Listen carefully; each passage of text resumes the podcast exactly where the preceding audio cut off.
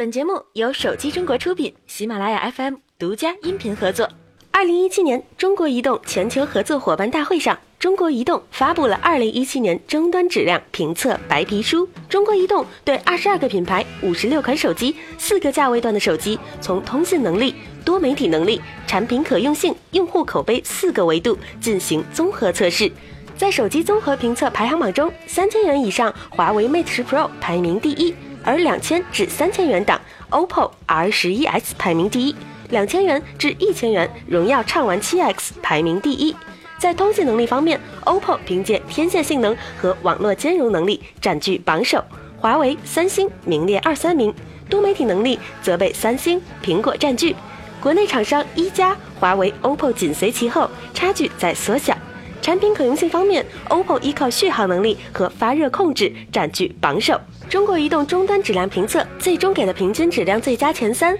为苹果、三星、华为，之后为 OPPO、一加、vivo 和荣耀、小米、金立、锤子。在最新款的 iPhone Ten 上，苹果首次使用了 OLED 屏幕，OLED 屏幕比苹果之前采用的 LCD 更加轻薄，显示效果也更加细腻，但也存在老化快、显示残影、烧屏等问题。被认为是 LED 最终进化目标的 Micro LED 技术，已经受到包括苹果、三星、台积电等科技巨头的关注。Micro LED 和 OLED 一样，都是由发光二极管构成，这意味着两者都是自发光屏幕，不需要背光，同时在响应速度、对比度、色彩饱和度和亮度上都比 OLED 屏幕更好，烧屏问题也会得到解决，带来更长的寿命。有消息称，苹果将会和台积电一起研发 Micro LED 屏幕，但进程并不是很顺利。而苹果的老对头三星将会在明年的 CES 期间展示自家首款基于 Micro LED 屏幕的电视，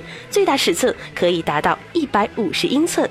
十一月二十八号将会有三场手机新品发布会同时举行，首先是已经在国外发布的一加五 G，因此其配置、外观设计等都没有什么悬念了。一加五 T 采用六点零一英寸十八比九比例的全面屏，搭载高通骁龙八三五处理器，顶配版将会是八 GB 内存和一百二十八 GB 存储。荣耀 V 十也将会是一款全面屏产品，网传其边框非常窄，视觉效果将会很震撼。同时，荣耀 V 十会主打 AI 功能，因为其配备的是麒麟九七零处理器。三六零 N 六 Pro 是三六零手机旗下的首款全面屏产品。从曝光的信息来看，其搭载高通骁龙六六零处理器，辅以六 GB 运存，搭载安卓七点一点一操作系统，屏幕分辨率为二幺六零乘幺零八零，比例为十八比九。在这里也提前给大家做一个预告，手机中国会同时直播三场发布会，并会给大家带来最新报道和上手视频，欢迎关注我们的官方微博和微信。本期视频就到这里，我们下期再见。